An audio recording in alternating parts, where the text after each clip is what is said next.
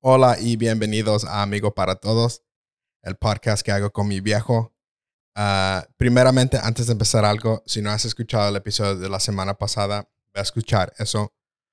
Estamos hoy en parte 2 de lecciones de 30 años de ministerio. Si no sabes, mi papá, mi viejo, cumplió 30 años de estar aquí en Galveston, aquí en Nueva Vida. Y estamos hablando de eso, de ese proceso que ha tomado la historia, detalles increíbles. Entonces, si no has escuchado el episodio de la semana pasada, ve, este va a ser parte 2.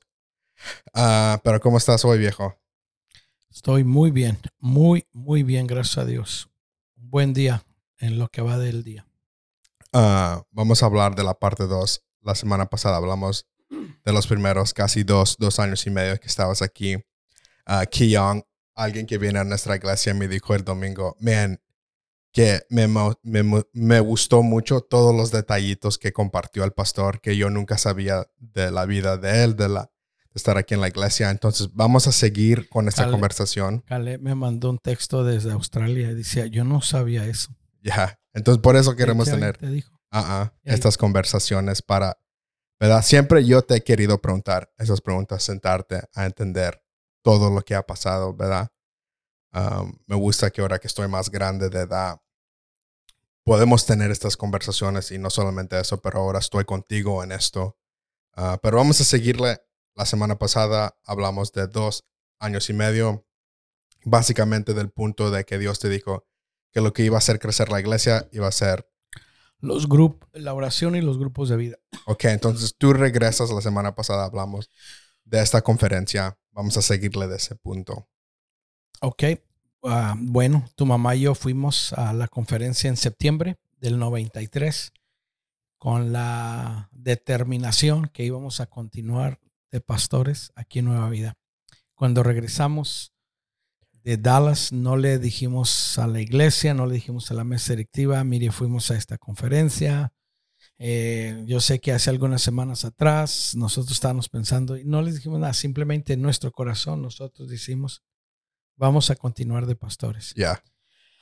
La conversación fue que yo le pregunté al pastor, ¿cómo hago para hacer la transición, para hacer los cambios, para cambiar a grupos de, grupos de vida? En ese entonces le llamaban células. Él me dijo, el Espíritu Santo. Te va a guiar.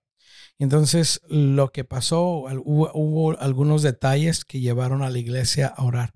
Sería muy largo para platicar todos los detalles. Por eso tenemos el eh, tiempo, pastor. Un muchacho cayó en la cárcel y empezamos a orar por él. una hermana se enfermó, empezamos entonces como iglesia empezamos a ayunar y orar por esas dos situaciones. Ok, entonces tú regresas. Él te dijo lo que el Espíritu Santo te va a guiar. Tú sabes, ok, tenemos que empezar a orar. Tenemos que, o sea, esas situaciones nos llevaron a orar como iglesia. Okay. Y eso nos llevó a orar a tu mamá y a... Y, cuando dices eso, ¿ustedes se están reuniendo a orar, por ejemplo, durante la semana? No, simplemente le dijimos a la iglesia, vamos a orar por estas dos situaciones. Ya. Teníamos oración los viernes. En ese entonces teníamos oración los viernes en la tarde. Ah, entonces, Dios usó eso para que tu mamá y yo oráramos. Entonces, septiembre, octubre, esos dos meses nosotros nomás oramos, Espíritu Santo, enséñanos cómo le vamos a hacer. ¿Qué vamos a, hacer? A ese punto la iglesia era más tradicional, ¿no? ¿Cómo se veía la iglesia? O sea, había escuela dominical. Había escuela dominical, departamentos de hombres, de mujeres, culto entre semana de los departamentos. Oración los viernes. O sea, en ese entonces el estilo de iglesia es que estás aquí casi todos los días, ¿no? Domingos y miércoles. Ibas los domingos dos veces. Los domingos dos veces teníamos culto, escuela dominical en la mañana y luego culto en la tarde, el miércoles de departamento y luego el viernes oración. Y cuando tú llegaste, esas cosas ya estaban implementadas. Ya estaban implementadas. Entonces, tus primeros dos años y medio, ¿tú hiciste algún, algún cambio? No. Seguimos lo que ya estaba establecido porque yo crecí en una iglesia que tenía escuela dominical. Ese mismo sistema, como Ese decir. sistema, ajá. Ok. Empiezas a orar esos dos meses. Empezamos a orar. Ah, Espíritu Santo, el pastor nos dijo que tú nos ibas a enseñar. Enséñanos qué hay que hacer, cómo hacerle. Entonces nosotros sabíamos que todo tenía que empezar con oración. Y a- a- todavía a este punto no le has dicho a nadie de la iglesia. No le he dicho a nadie nada de grupos de vida, no le he dicho a nadie que Dios me dijo en mayo que lo que iba a cambiar la iglesia era la oración y las células. No le he dicho a nadie que fuimos a Dallas y en Dallas Dios confirmó lo de las células. Nadie, solamente tu mamá y yo dijimos no vamos a decir nada hasta que no sepamos qué hacer. No sabíamos Ya. qué, qué decisión, cómo hacerlo. Entonces, todo el mes de septiembre y todo el mes de octubre oramos.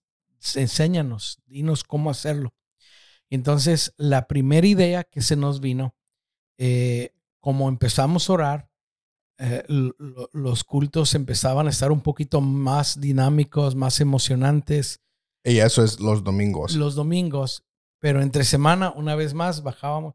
Si éramos 20 o 20, no sé, 20, a lo mejor 25 el domingo, entre semana éram- éramos 10, no más de 15, entonces el ánimo subía el domingo y luego bajaba el miércoles. Y entonces yo, yo, yo vi e- ese cambio, que el domingo estaba más o menos bien y luego el miércoles, entonces eh, la, la primera idea que el Espíritu Santo nos enseñó fue esto.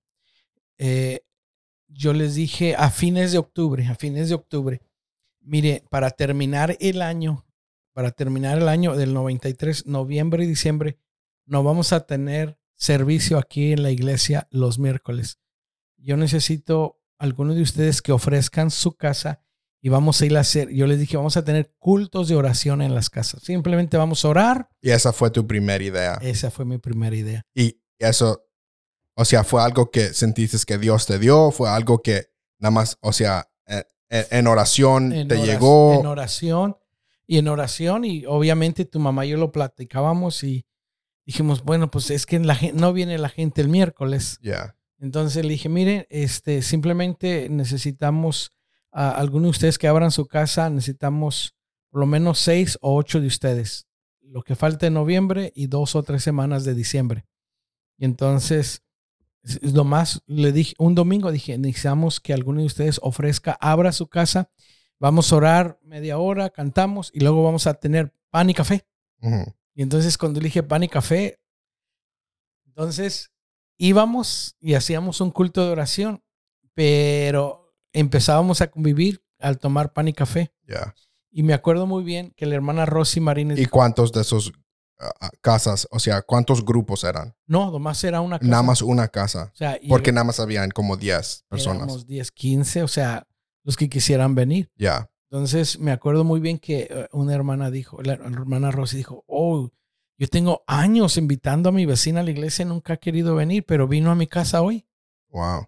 Entonces ellos empezaron a experimentar Ya, sin yo decirles lo que iba a ser células, ellos lo empezaron a ver. ya, Entonces eso fue una idea, la verdad, magnífica, porque ellos empezaron... Porque básicamente es hacerlo sin decirlo. Exacto. Pe- Pero yo no o sea, fue idea que el Espíritu Santo me dio. O sea, o sea e- ellos empezaron a verlo sin saber eh, cómo se iban a hacer los grupos de vida, o sea, cómo hoy se hacen. Ya, eh, ok, entonces, para clarificar, entonces de noviembre a diciembre, por dos meses, hacen oración en casa. Sí. Yes. Primero, tu mamá y yo oramos septiembre, octubre, Ajá, y luego hicimos oración de noviembre diciembre en casas. ya. Y en ese entonces es una casa, se abre, estamos orando, estamos conviviendo, llega alguien nueva que alguien había invitado para la iglesia, nunca ha llegado, y la gente empieza a como darle rollo a, a lo que, Pero, Puede tam- pero suceder. también el convivir les estaba Claro. ayudando. ya, porque puedes estar atorado en la iglesia solamente aquí. Ok, sígale. Y durante ese tiempo que tu mamá y yo íbamos orando, Dios nos empezó a enseñar en oración quiénes iban a ser los primeros líderes.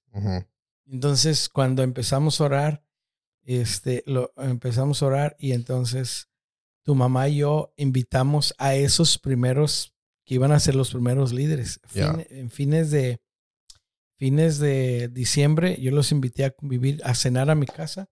Y cuando estaban sentados, ellos no sabían los que yo les iba a decir. Le dije, mire, Y estabas asustado de presentar esto. no, no estaba Tú pensabas que la mesa, la iglesia, sí, no iba a estar listo para No, esto. eh, Ahorita no. No estaba asustado, estaba emocionado, pero no sabía cómo lo iban a tomar. Ya, O sea, porque era nuevo, no teníamos material, no, no teníamos material para grupos de vida, no sabíamos cómo hacerlo. Ah, entonces me acuerdo que invité a Joel, al hermano Joel Díaz de León, al hermano Chabelita, al hermano Mayo, hermana Chela, hermana Rosy, hermano Enríquez y hermano Rosales. Ujú. hermano Mayo y la hermana Chela iban a ser los primeros líderes en Lamarck o en, eh, en el mainland. Ujú. Hermano Joel, la hermana Chabelita aquí, la hermana Enríquez y la hermana Rosales juntas, la hermana Enríquez y la hermana Rosy juntas y la Ujú. her- los hermanos Rosales solos. Esos era- eran los primeros cuatro. Entonces yo los invité y le dije, miren, la verdad, mi esposa y yo estamos orando. Este, les empecé a explicar lo poquito que sabía de grupos de vida y le dije, y Dios puso en mi corazón que ustedes iban a, iban a ser los primeros líderes. Y entonces, este, ellos se quedaron, ok. Y deja preguntar, porque quiero detalles. Tienes dos años y medio. O sea, tú te has ganado la confianza de los hermanos. O sea, Poco tú te poco. sientes conf- ah, confidente en ellos y ellos en ti. Sí, o, sí. eh, like, te sentías nervioso. No, era algo no, raro. Me, me- me sentía nervioso porque yo no sabía que si me hacían preguntas, que les iba a contestar porque era todo por fe. Era- Ya. Íbamos a empezar por Porque fe. dos años y medio, todavía estás fresco. Sí. Todavía eres bebé, ¿verdad? Entonces, por eso quiero No saber bebé, lo que pero está. tenía 26 años y medio. Ya entonces ya tenía 26 años y medio. Ah, entonces ellos, o sea, se emocionaron, pero también tenían, teníamos, ¿cómo le hacemos? Ah, Háblame de. me acuerdo muy bien, y lo que me acuerdo más de todo eso, que yo los reté, les reté a que se comprometieran a venir a la oración, Ya. porque era parte de la oración, y que se comprometieran a diezmar. Algunos venían a la oración, otros no diezmaban, otros diezmaban, no venían a la oración. Entonces ese fue el único reto. Lo, yo los reté que se comprometieran a venir a la oración y a diezmar. El hermano Mayo dice que cuando él iba de regreso a, a su casa, a Lamar, que iban pasando el puente y él le dijo al- a, su esposa, hermana Chela, entonces, ¿ahora qué va a hacer el pastor? Eh, O sea, nosotros, Ya. y entonces él está, o sea, porque teníamos preguntas y entonces dice que la hermana Chela le dijo, mira, Mayito, si esta idea es del pastor, se va a acabar, pero si es de Dios. Y entonces cuando ella le dijo eso, ok, vamos a entrarle, vamos a... Ya. y entonces obviamente la idea era de Dios porque ya llevamos desde el 93 ahora, 27 años haciendo grupos de vida. Entonces así empezamos. El siguiente paso fue que yo hablé con la mesa directiva y les dije, mire, este, el próximo año, les oh, ya la mesa directiva para fines de diciembre o principios de enero, yo les dije, miren, entrando el año, vamos a quitar los departamentos y vamos a empezar grupos de vida. Y entonces me acuerdo muy bien. Y, like, eso te asustaba decir, like, No, estabas no nervioso. No, Porque, like, si estás escuchando eso, tienes que entender que en ese tiempo toda la iglesia estaba haciendo esto. todo. Todos tenían ah, escuela dominical, departamentos. Entonces, para hacer esto, es una locura que quieres cambiar, quieres, eh, ¿verdad? Para mucha gente todavía hace la iglesia así. Entonces, era un paradigma, era algo diferente total. paradigma. Era diferente. Pero, pero yo, o sea, la cosa es esto, mira. No, te, no tenía miedo, eh, pero sabía que era la dirección de Dios. Ujú. La otra cosa, este, que algún, eh, o sea, en agosto, septiembre, octubre, noviembre, hacía cinco meses que yo les había dicho que me quería ir. Y ahora en cinco meses después, yo le estoy diciendo, vamos a cambiar. Entonces, la verdad, ellos pudieran haberme cuestionado y decir, ay, pastor, usted no sabe lo que quiere. Hace algunos meses, cinco meses, nos estaba diciendo que se va Y ahora nos está diciendo que vamos a cambiar. Y, ah, no, no me dijeron eso. te pero te- eh, le habías aclarado a la mesa directiva que, que estabas aquí, que ya te querías quedar. No, no les Ok. había dicho. Pero ellos ya, ya, ya se habían dado cuenta porque ya, ya, no, ya no hablaba de cambiarme. Ya. Entonces, ese año en la mesa directiva les dije, miren, eh, eh, el Señor me habló en mayo, pero yo estaba indeciso, yo me quería ir. Y ya les empecé a decir poquito, le dije, y este, vamos a cambiar. Y entonces, mm, me acuerdo muy bien, me acuerdo muy bien que el hermano Samuel me dijo, oh, pastor, eso tiene que ser de Dios. Entonces le dije, ¿por qué? Eh, él acababa de ir a Monterrey él acaba de ir a Monterrey y en Monterrey había una organización que se llamaba Centro Fe, Esperanza y Amor, de donde trabajaba Mayer.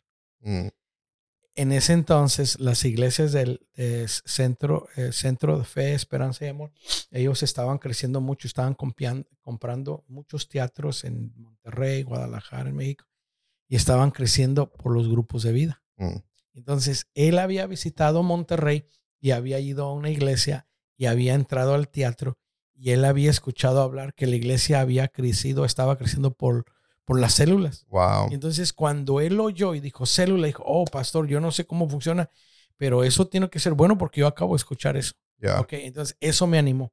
Y luego el hermano Samuel, y luego el hermano Rosales me dice, ¿usted ya leyó el libro del doctor Cho? Yo nunca había leído el libro del doctor Cho. Doctor Cho, que llegó a ser el pastor de la iglesia más grande en Corea, así es como la iglesia de Dios creció. Él se enfermó cuando estaba enfermo, Dios le dijo que empezara grupos con mujeres. Yeah. Entonces así empezaron los grupos de vida o las células. Entonces él me dijo, wow, esto tiene que ser de Dios porque el doctor Cho dice que su iglesia creció. Entonces Dios los usó a ellos para animarme. Y luego allí les dije, bueno, mire, Y eso fue en esa junta de la mesa directiva. esa directiva. Y entonces le dije, mire, y entonces algunos me preguntaron, ok, ¿qué vamos a hacer con los departamentos? Le dije, mire, los vamos a quitar. Eh, en nuestra iglesia realmente no han funcionado. Yeah. Eh, venimos tres, cuatro hombres, este, tres, cuatro, cinco hermanas, nunca han crecido. Le dije, y yo ya tengo el plan, yo ya tengo los primeros líderes para el próximo año. ¿Y había algún pushback? Todos estaban. Mm, ah, no, no, no me resistieron, no me resistieron, pero simplemente me, hizo, me hicieron preguntas, yeah. porque en aquel entonces la iglesia tenía una junta anual con toda la iglesia. Yeah. Y entonces en enero yo le dije a toda la iglesia, mire, yo ya vamos a cambiar. Y entonces ellos me estaban haciendo preguntas para saber yo cómo responder, para Claro. cuando la iglesia las juntara, yo supiera cómo responder. Entonces realmente no resistieron, obviamente era nuevo, no sabíamos, yo no sabía si iba a funcionar, yo solo sabía que Dios me había dicho que los grupos, la oración y los grupos, pero ahora veo que era la respuesta de Dios para nuestra iglesia. Ok. Y luego sales de esa junta. Me imagino que emocionado. Emocionado. Todos, ¿verdad? Viendo que hay una visión, viendo Eh, que. emocionado porque en vez de resistirme, ellos me apoyaron, me animaron. Entonces yo creo que ese es otro, es- ese es, ese es otro secreto para las iglesias y ese fue un secreto para nuestra iglesia, que en todo lo que yo he propuesto, la mesa directiva me ha apoyado, Yeah. me ha apoyado. Yo, yo no he hecho realmente nada sin el apoyo de ellos. O sea, la, la mesa directiva de nosotros, en aquel entonces le decíamos los diáconos, ellos nunca se me opusieron, nunca. ¿Y eso crees que era algo de ellos? de que ellos ya tenían esos- ese corazón o que tú pudiste cultivar con ellos? ¿Sí me explico? O sea, si llegas a una iglesia y no está la mesa directiva así, ¿tú puedes cultivar eso o es algo que la gente de aquí ya tenía? Yo creo que ya lo tenían. Lo cultivé, pero ellos ya lo tenían. Yeah. Ellos ya lo tenían. Por ejemplo, aunque yo era muy joven, o sea, yo tenía 24 años cuando llegué, 26 años cuando hicimos la transición. Ellos, eh, en especialmente al hermano Samuel, hermano Rosales, que ya eran ancianos. Yeah. ya ¿Cuántos años tenían ellos en Arriba ese de- entonces? si yo tenía 24, eran, eran 50 años mayor que yo. Wow. Ellos ya estaban en 66, Sheesh. 64. Yeah. Ya eran mínimo 40, casi 50 años mayor que yo. Crazy. Y ellos, aunque eran ancianos, habían crecido mucho, ya llevaban muchos años, de- tenían más tiempo en el Evangelio que yo de edad. Yeah. O sea, ellos ya tenían más de 20, 30, 40 años de ser cristianos. Ah, pero ellos, ellos siempre me respetaron como pastor. Ellos me dijeron, usted es el pastor. Si usted cree que Dios lo está guiando por ahí, lo vamos a seguir. O sea, Ya. nunca se me opusieron y ah, si se me hubiera, si, si me hubieran, si hubieran eh, resistido, hubieran ah, levantado posición, yo no me hubiera peleado con ellos ni, ni los hubiera tratado de, porque eran ancianos, ¿cómo me iba a pelear con ellos? Yo firmemente creo que Dios los puso allí para apoyarme para lo que venía, Yeah. porque sin el apoyo de ellos, yo, yo, si yo ya me, ya, yo me desanimaba fácil antes. Imagínate si ellos se me hubieran opuesto, me hubiera desanimado peor. ¿Verdad? Porque Dios, la clave es que Dios los puso allí para apoyarme. Y entonces, aunque Dios me habló y aunque yo fui el que empecé, pero sin el apoyo de ellos y sin la, la fe y, la aceptación de los primeros líderes. Ya. Si, si los primeros líderes, hermano Joel, hermana Chabelita, hermana Rosy, hermano Enrique, hermano Rosales, hermano Mayo, hermana Chela, también me dicen, no, pastor, nosotros no queremos. También me hubiera desanimado. Pero ellos aceptaron. Ya. Con ellos empezamos. Ellos fueron los primeros.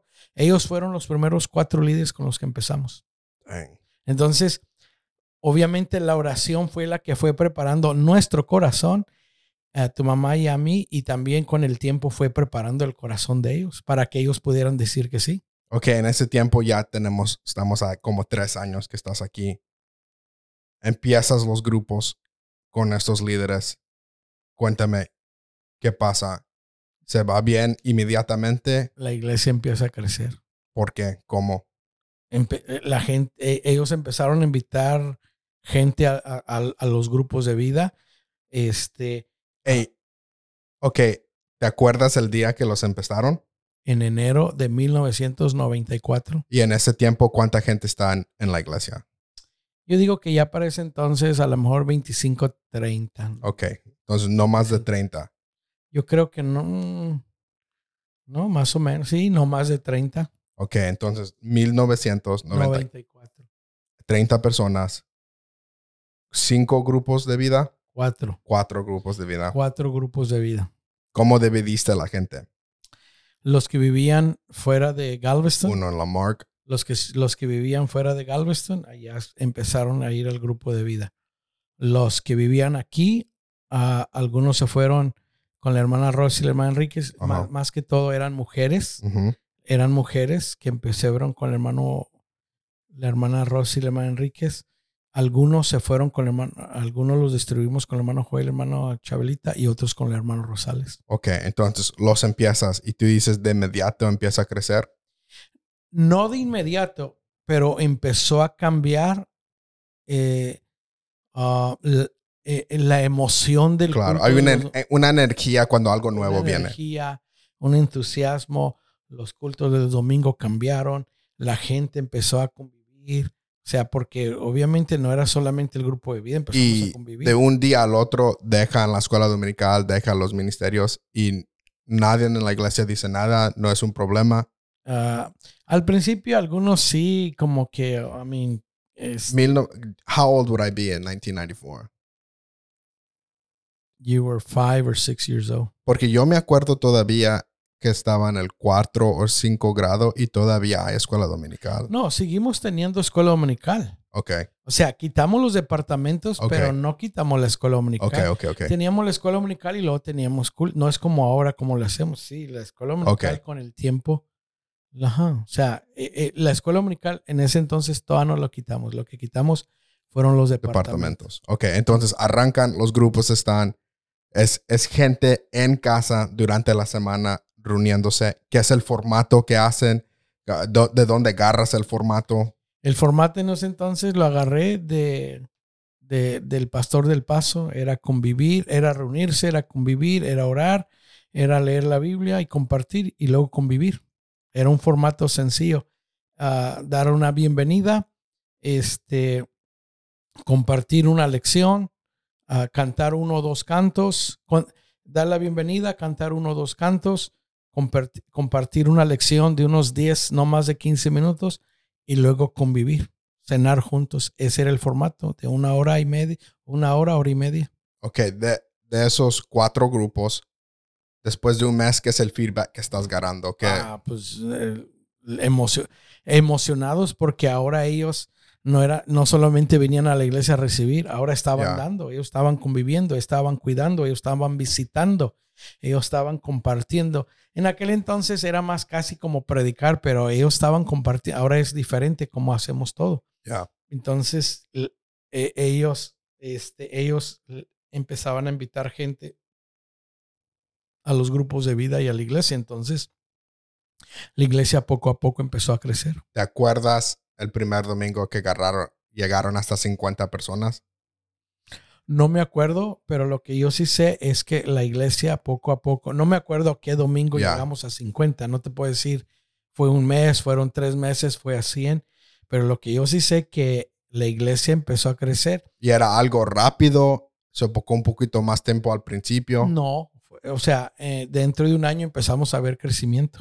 ¿Y te acuerdas de ir de cuatro grupos a ocho grupos? Sí, creo que en un año, año y medio, de un año, año y medio nos fuimos de cuatro a ocho grupos. Ok. Y lo, pero el caso es que no estábamos preparados para el crecimiento. O sea, el edificio, en aquel entonces pensábamos que, que, que el edificio era todo. Entonces, o sea, no estábamos preparados para 70, 80 personas. eh, no estábamos preparados para líderes. O sea, había muchas cosas que no estábamos preparados. claro, Pero eso es lo bonito de Dios, que Dios no espera hasta que esté preparado. ya. Entonces, a la medida, Dios nos iba enseñando los pasos que irá que tomar para levantar otro líder. y ¿Te acuerdas el domingo que llegó hasta 100 personas? No me acuerdo. No. Quisiera ver, la verdad, yo debiera haber anotado todo eso y no me acuerdo si fue un año, no me acuerdo si fueron dos o tres. Yo creo que no fueron más de tres años cuando llegamos a, a los 100. Y, eh, ok, dices como dos o tres Lo años. que yo sí sé es que en el 93, eh, el próximo año, el 94, constru- tumbamos el templecito, Ujú. hicimos el templo más grande. Ok, en entonces, de- 1994, Del del empezar 93 los grupos de vida a un año hacen el nuevo edificio. Exactamente. Y l- lo hacen por el crecimiento, lo hacen porque se necesitaba. Por los dos, sí, sí. O sea, la iglesia ya no cabíamos en el templecito chiquito. Ya, Entonces empezamos los grupos de vida enero de 1993. En septiembre del próximo año, del 94, septiembre, octubre, en tres meses construimos el, el otro edificio. El, en, entonces se siente una energía, en, en la iglesia está creciendo. En un año empezamos a dar, ese año del 93, de, no, desde el 91 empezamos a dar para edificando para el futuro, pero del 92 al 94 juntamos 75 mil dólares. En ese entonces construimos el edificio, lo hicimos por 55 mil dólares. Mm. Nos quedaron 25 mil dólares y compramos la casa verde después donde nosotros vivíamos. Ya, ok. Entonces se está multiplicando, la iglesia está creciendo. Dices que no estábamos listos para eso. ¿Cómo te alistas? ¿Qué fueron las cosas que ahora ves atrás y dices, y dices man, quisiera, que, o sea, ¿qué eran las cosas que no estaban listas? La estructura, el sistema, Yo, yo como pastor no estaba listo. pero ¿por qué? porque yo, yo nunca había, yo no había experimentado crecimiento, no sabía cómo preparar más líderes, este, no sabíamos la estructura de levantar supervisores sobre, en aquel entonces le llamamos supervisores, o les llamamos coach. O sea, había muchas cosas que, que eran nuevo, no sabía. Entonces, Dios nos fue enseñando y la iglesia fue creciendo y Entonces, ¿cómo te diste cuenta hacer estas cosas? Like, you were just guessing, nada más estabas tratando No, diferentes ya cosas. Empecé a estudiar y empecé a buscar recursos, conferencias que hablaban de grupos de vida, etcétera. En ese entonces, eh, yo- llevé a los primeros líderes al Paso. Dos veces fuimos al Paso, porque ellos ya tenían muchos grupos de vida Ya, y fuimos aprendiendo de, de ellos, de otras fuentes, de otros recursos, leyendo libros, yendo a conferencias que hablaran de, de- de- de células, todo eso. ok. 900, el 994 haces el nuevo edificio. Es un año. Dices que pa- para los dos, para los tres, tienen como 100 personas. ¿Cuándo fue el punto que te dijiste, man, esta cosa de verdad se está aprendiendo? O sea, porque al año, al año, al año. Este, en ese entonces yo trabajaba con los de- en el departamento de jóvenes del distrito y Dios me enseñó que iba a crecer la iglesia y yo ya no quise ser parte del grupo porque yo tenía que enfocarme ya. en lo que iba a ser el crecimiento de la iglesia. Entonces, ah, ¿Qué, ¿Qué te decían la gente o otros pastores amigos tuyos que todavía estaban del sistema antiguo? Ven todo este crecimiento. O sea, ¿qué te está diciendo la gente de ti? ¿Qué te están... la verdad no están diciendo nada ni a, ni a favor ni en contra. Ya, nadie está hablando mal de mí, ni tampoco están hablando bien de mí. Creo que una de las culturas que con el tiempo yo también tuve que aprender es que e, e, es, es fácil, es fácil, es muy fácil hablar de alguien, eh, este, ah, pero también no es fácil celebrar. Ya. Mm, Entonces, o sea, es fácil hablar de alguien que está... Criticar. Criticar, que está creciendo, que está haciendo algo bien, pero es difícil celebrar con otros. Entonces, o sea, yo nunca esperaba que los otros pastores me dijeran, ah, felicidades. La verdad, nosotros sabíamos que esa era la voluntad de Dios y lo que yo quería era el apoyo de la iglesia, el crecimiento. Yo no andaba buscando que los otros pastores me, me felicitaran o me dijeran qué estás haciendo. O sea, y, y, de, y de verdad yo no, porque yo sabía que tradicionalmente la mayoría de las iglesias de Asamblea de Dios trabajaban con departamento. Entonces, en mi caso, fue algo directo que Dios trató conmigo, de moverlo, quitar los departamentos a grupo de vida. Entonces, yo, yo no soy Dios, yo no quería ir y decirle a otros pastores, hey, hagan lo que yo hice, claro. porque no es mi lugar. Ahora, si algunos, yo compartía con los que querían saber, o sea, los que me preguntaban, entonces con los que yo compartía. Si no me preguntaban, si no me decían, entonces yo seguía ahí. O sea, solo compartía o comparto todavía con los que, con los que quieren saber. Ya, ok. Ahora te recuerdas cuando llegaron a 200? No, como te digo. You don't remember none of this. Yo creo que para 1995, 96, porque en el 95 empezamos a juntar dinero, porque en el eh, en 1999, o sea, cinco años después, cinco años después, o sea, los grupos de vida los empezamos en el 94. Entonces, cinco años de, en 1999 empezamos el otro edificio. Ya. So, ya para ese entonces ya tendríamos 150, 200, porque en 1999 y luego el, el, lo que es el templo ahora, lo edificamos, era casi para 500, 600 personas. Ese lo edificamos y lo terminamos en el 2000. So, muy probable que ya para el 90, para 1990, sí, para 1999 ya éramos 200 personas, mínimo 200 personas. Dang. Ok, ahora viendo... O por eso te digo, no me acuerdo, pero para que hayamos hecho el templo más grande es porque ya no cabíamos en el otro templo igual. Ajá. Viendo hacia atrás, ¿qué son cosas que está creciendo la iglesia? Esto que Dios te ha dado, ese success, ¿qué son cosas internamente que, que están pasando dentro de ti como pastor, como papá, como humano? Platícanos de eso, de, de tu salud mental, eh, qué está pasando dentro de ti, porque de fuera hacia adentro la iglesia está creciendo, todo está pasando bien. Hemos, eh, hemos hablado francamente en el podcast de tus emociones, de tu carácter, ah, de, que has cambiado la cultura. Háblanos de esos años.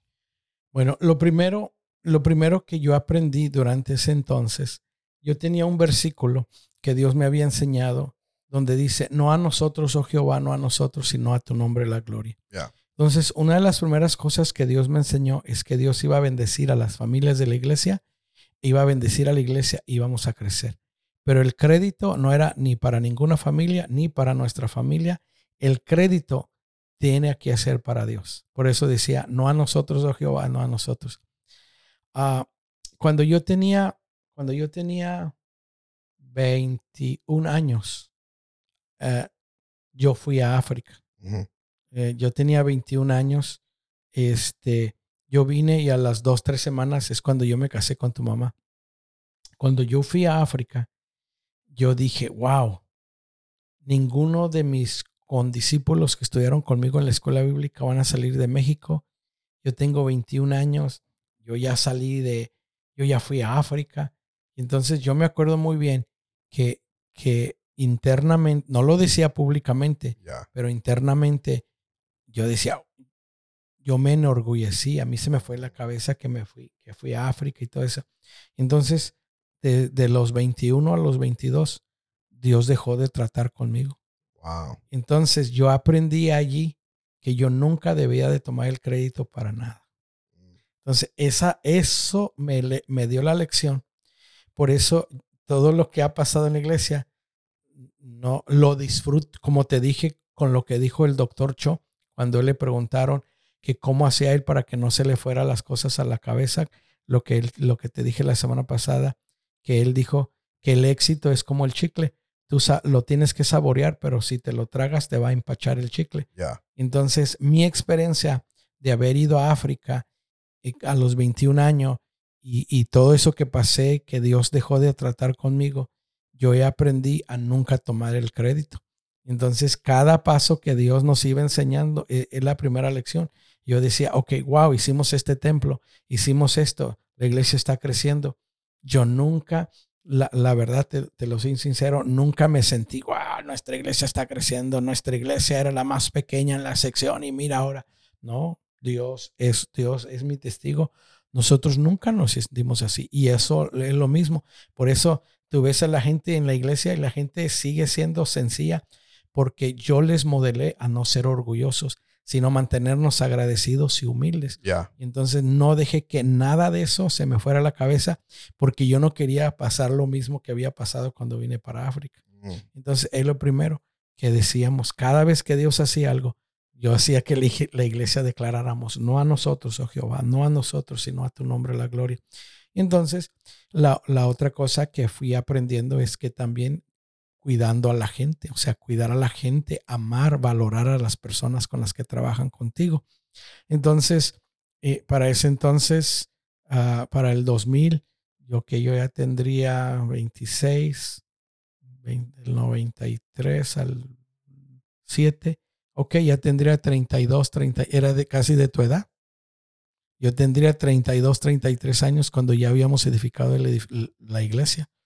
Y entonces, Ah, ah, fui trabajando en amar a la gente. Obviamente todavía hay había muchas cosas que Dios tenía que quebrar y quebrantar en mí, moldear mi carácter.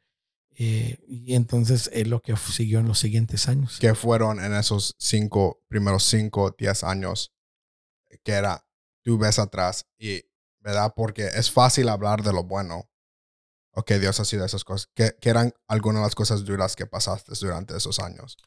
Yo creo que las cosas más difíciles fue que el enemigo usó diferentes, eh, una usó, vino, vino un hombre que plantó una falsa, ah, supuestamente él era un profeta y, y, vino a predicar un domingo. No, no, gracias a Dios, yo nunca le di el púlpito. Yo nunca le, yo he sido muy celoso en el sentido que tengo mucho cuidado a quien le doy el púlpito.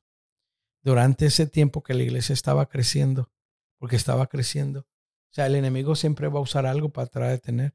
Entonces llegó este hombre, yo lo conocí en un grupo de vida, me dijeron que había venido de México, este, específicamente de Monterrey, que era un profeta y que esto y aquello. Entonces yo lo conozco y me acuerdo muy bien que nos vamos a la convención de jóvenes. En ese entonces, cuando yo habíamos ido a la convención de jóvenes, sin mi autorización y mi permiso, algunas familias de la iglesia que eran líderes le empezaron a dar lugar para que él empezara a enseñar. Mm. Cuando yo regreso de, la convención, me vienen a, decir que si yo sabía que él estaba enseñando. Y entonces yo hablo con las familias de la iglesia y les digo que no estaba bien que, le hubieran dado lugar a, este, a esta persona porque ni, ni lo conocemos, ni sabemos su doctrina.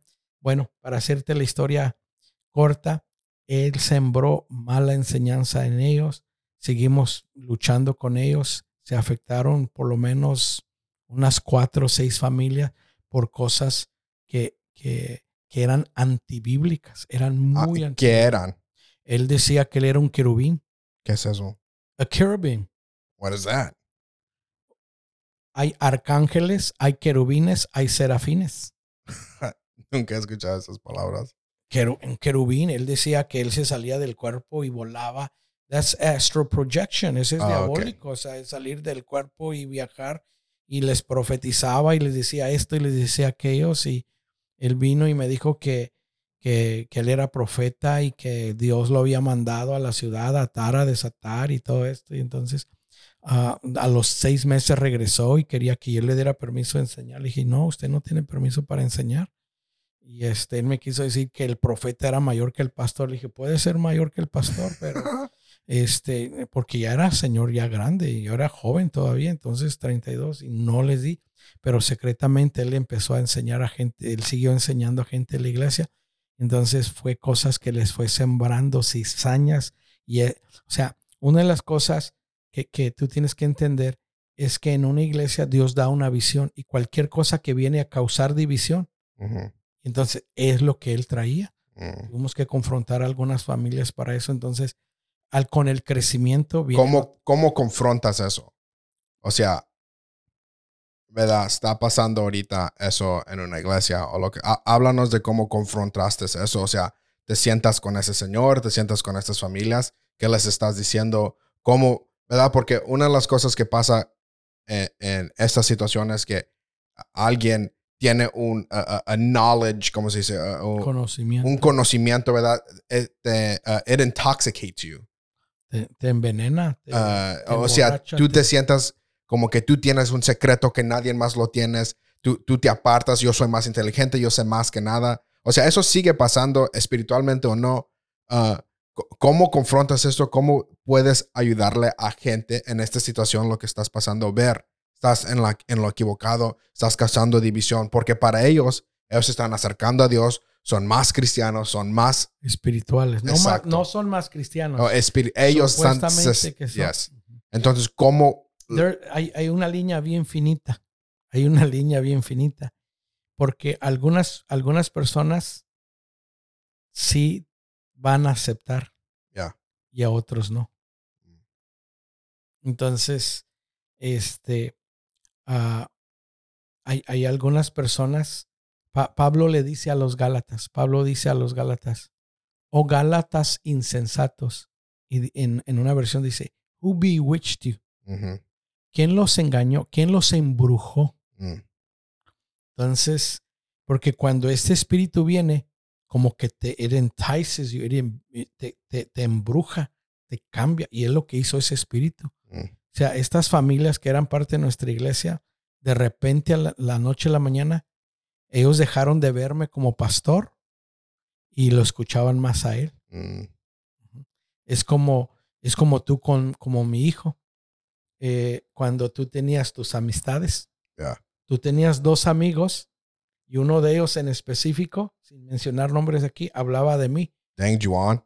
No, no, no, I'm just playing Juan. Y, y, tú lo confrontaste a tu amigo?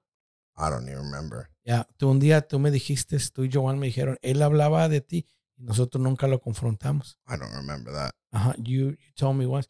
Entonces, pero cuando tú te fuiste con Michael Fernández y te alejaste de que ah, entendiste, wow, mira, mira los, lo que mis papás han estado tratando de hacer.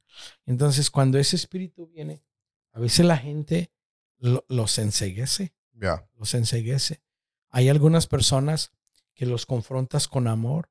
O en ese entonces e, ellos totalmente se enseguecieron y, y no entendían. Y entonces aquí es donde después con el tiempo entendí los principios de autoridad espiritual que hay que enseñarle a la gente. No les enseñas principios de autoridad espiritual para el beneficio tuyo, sino para el beneficio. Pero eso tiene que ser también, como dices, un balance, ¿verdad? Porque ah, como humanos. Ah, claro, no, no, también, también eh, eh, puedes enseñarlo de una manera. Tienes que sujetarte a mí. No, tiene que. Es como en una familia. Ah, eh, mira, hay, hay, hay tres en, en, cada, en cada ciudad hay autoridad. Ya. En cada familia hay principios de orden, de autoridad. Y de igual manera en, la iglesia. El gobierno tiene sus principios de autoridad, cada familia y cada iglesia. Entonces, tú como mi hijo, cuando eras, tenías 10, 12 años, ahorita Río, tú, tú, tú vas a hacer todo lo que Río quiera que hagas. ¿Por qué? Porque Río no sabe. Tú eres su papá. Ajá. Entonces, por ejemplo, eh, eh, es lo mismo con las personas. Tú los tienes que ir guiando. O sea, el trabajo del pastor es proteger, guiar, a veces corregir. Ya. Entonces se corrige con amor. Y entonces, lamentablemente, esas personas se dejaron con... Todas, o sea, ninguno de ellos en confrontar, en hablar con ellos, dijeron, ok, estamos en lo mal. no lo aceptaron. Fue, un proceso, lamentablemente fue un proceso de tres a seis meses y, y, y muchas, te digo, cinco o seis. Entonces, es lo primero con, el, con lo que el enemigo nos confrontó cuando la iglesia estaba creciendo. Creo que acabamos de terminar el templo, so yo digo que para el 2000, 2000, desde 2000 al 2001, e, eso fue lo que pasó. Afectó, o sea, se afectaron varias familias. Teníamos familias en Lake City.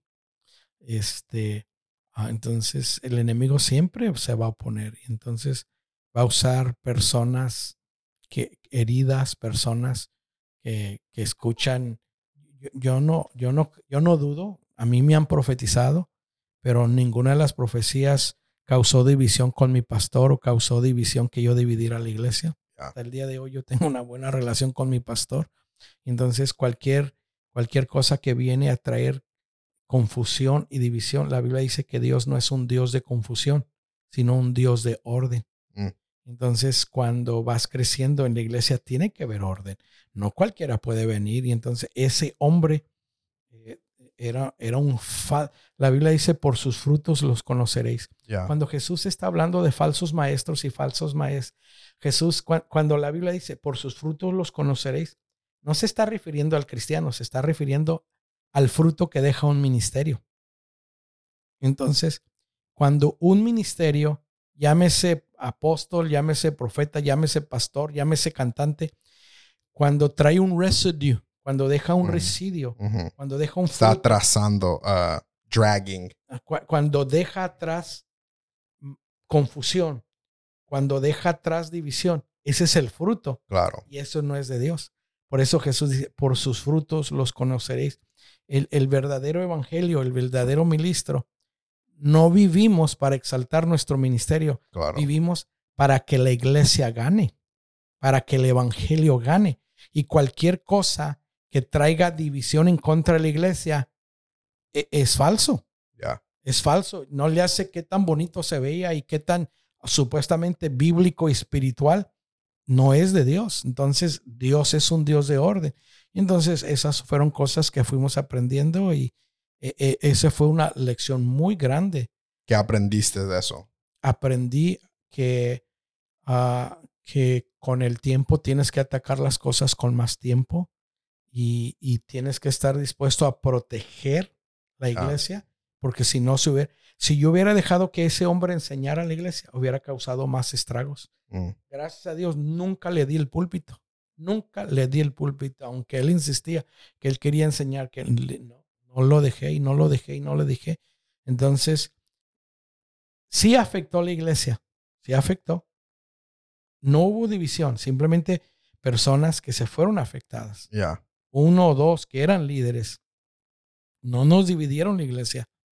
Sí se afectaron familias, pero si yo le doy lugar a ese hombre, la iglesia hubiera sido afectada más. Mm. Entonces, la otra cosa que aprendí que, los líderes que tenía fueron los que me apoyaron. o sea, estas cosas son espirituales. Ya. No puedes pelearlas solo. Entonces, yo usé a, muchos de esos líderes que ahora son de los supervisores. Ellos nos apoyaron en oración y tuvimos que confrontar las cosas. Y a veces las personas, lamentablemente, personas nuevas son las que se ven afectadas. Ya. Entonces, ahora que veo hacia atrás, lo confrontaría más rápido, más rápido. Este, creo que hice algunas cosas bien, creo que hice algunas cosas mal. ¿Cómo que? ¿Qué fueron las cosas que hiciste bien? Las cosas que hice bien que inmediatamente lo confrontamos. Ya. Inmediatamente.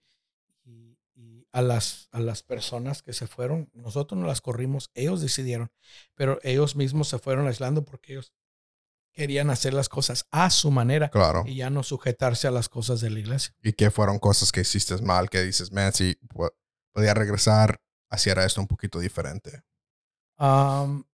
yo creo que hubiera sido un poco más...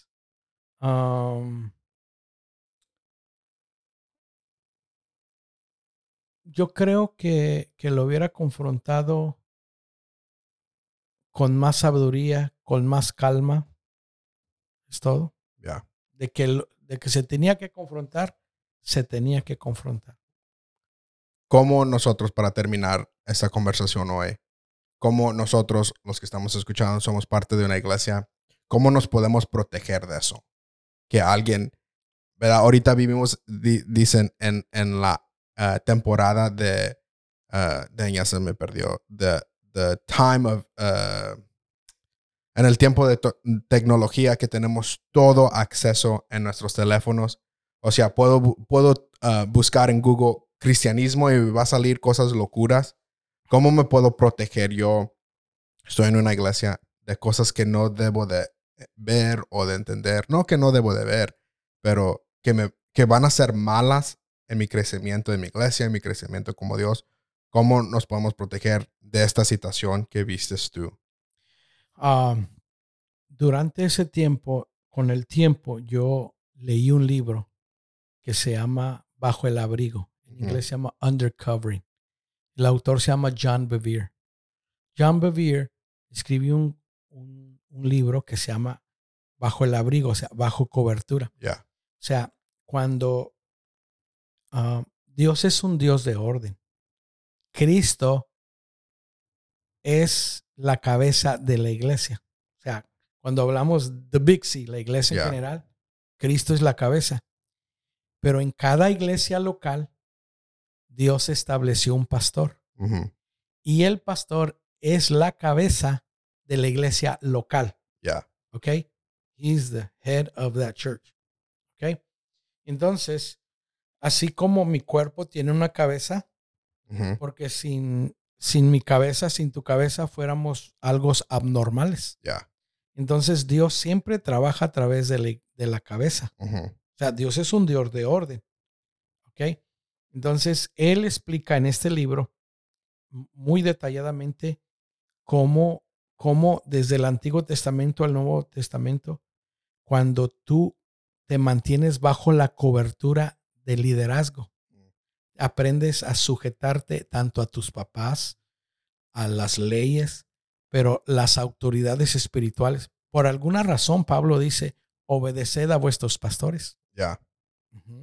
Entonces, e, él eh, habla con muchos detalles y da muchos ejemplos de personas que cada persona en la Biblia que estaba, que se mantuvo bajo autoridad, Dios los, los pudo confiar y los pudo usar aquellos que se rebelaron en contra de la autoridad fueron los que hicieron, causaron división.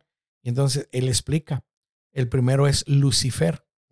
Lucifer o el diablo, que se llamaba Lucifer, Lucero en la mañana, él estaba bajo, estaba bajo Dios.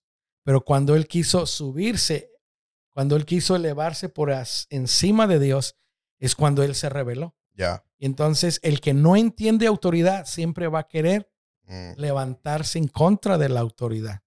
Entonces, por ejemplo, yo soy tu autoridad como tu papá.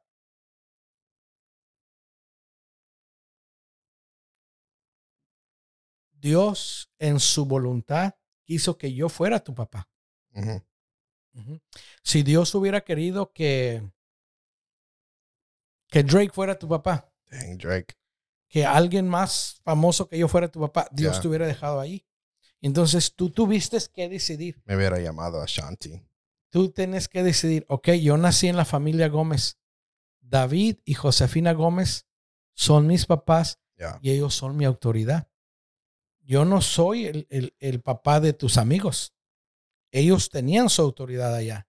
Entonces tú tuviste que decidir o me sujeto y vivo bajo la autoridad de mis papás o me salgo de la casa y quiero vivir la historia del hijo pródigo.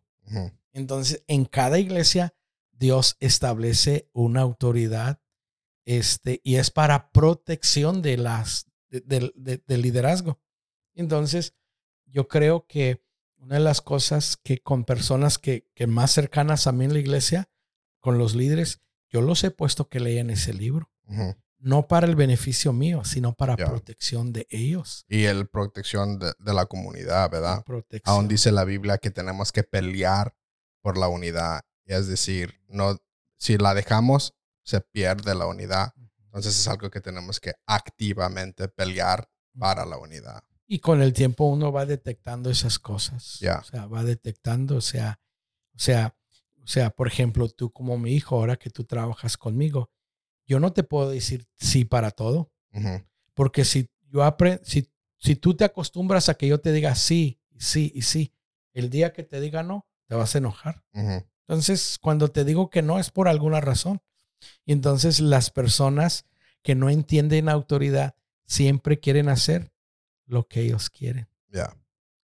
Y entonces ah, se rebelan en contra de esa autoridad. Entonces, por ejemplo, aquel hombre cinturión que vino a Jesús y le dijo, sana mi siervo. Y Jesús dijo, vamos a tu casa. Dijo, espérame, espérame. No soy digno de que vayas a mi casa. Solamente di la palabra y mi criado sanará. Él dijo, porque yo soy hombre bajo, dijo, yo soy hombre bajo autoridad. Digo a este que vaya y vaya. Pero mira lo que él dijo. No solamente estaba diciendo que él tenía autoridad, dice, yo soy hombre bajo autoridad. Estaba alguien. Ya. Entonces, e, este, entonces, por ejemplo, en la Biblia, cuando Eliseo se sujetó a Elías, mira lo que Dios hizo con él, lo doble. Cuando Josué, él nunca se rebeló en contra de Moisés, pero nota los que se rebelaron en contra de Moisés. La Biblia dice que se levantaron algunos líderes de Coré. Dice la Biblia que se abrió la tierra y se los tragó. ¿Has leído ese pasaje? O sea, en el, en el Antiguo Testamento, aún los hermanos de Moisés, Aarón y María, un día lo criticaron y les cayó lepra. ¿Te crees que Moisés andaba orando que te caiga lepra, que te caiga lepra? No. Entonces Dios estableció David, David que pudo haber matado a Saúl. ¿Y qué dijo? Cuando le dice que, que, agarró un cuchillo, una espada y cortó parte de su vestidura. Y uno de los líderes de David dijo, aquí está en tus manos, mátalo. Saúl, el rey lo andaba buscando para matar. Y en una de esas que Saúl estaba dormido, David se le acercó y lo pudo haber matado. Y David dijo, Dios me libre de tocar al ungido de Jehová. Mm. Ahora, yo no creo que, yo sí creo que soy el ungido, pero yo no ando pediando que la gente se me adore y todo eso. Pero cuando tú tocas a la autoridad de Dios, o sea, te revelas y eso causa que el enemigo venga a traer. Entonces, el cuidado es amar a la gente. lo que yo he aprendido durante todos estos años es se sujeten, no se sujeten a mí, amar a las personas, trabajar con los que quieren, este, corregir con los que quieren ser corregidos, amarlos y aún si no quieren ser corregidos, es para el, el, se tiene que proteger la iglesia. O sea, nueva vida, la iglesia no es el reino de un pastor, es el reino de Dios, es la iglesia de Cristo. Entonces es amar a la gente, a veces los tienes que corregir, eh, pero yo tuve que aprender a hacerlo con amor. Entonces, uh, Dios en su misericordia nos ha protegido todos estos años. A veces esas cosas también pasan para podar, para lo que venía. Entonces, all is good. De que han sido, ha, habido momentos difíciles, los, los han habido, pero han habido mejores momentos y la gente que hoy tenemos, yo no cambiaría la gente que hoy, con los que, con los que están ahora en Nueva Vida. Wow. priceless. Yeah. O sea, no, no hay, ellos están ahí no porque yo les tengo dinero, no porque yo los tengo en mi casa. ¿Cuándo fue la última, obviamente, mm. cuándo fue la última vez que tú me viste tener a gente aquí en la casa o que yo estaba en la casa de los hermanos? Tengo mucho, pero ellos saben que, que, que como pastor mi interés es honrar a Dios y querer lo mejor para la iglesia. Entonces, cuando tú honras a Dios, cuando tu corazón está bien con Dios y quieres lo mejor para la iglesia, la gente te va a respetar, la gente te va a respaldar. Y entonces, los que están en Nueva Vida, por eso confían, porque ellos han visto mi corazón, han visto cómo he llorado en los tiempos difíciles y cómo, me, cómo he reído y cómo disfruto y ellos también. O sea, la Biblia dice, llora con el que llora y ríe con el que ríe.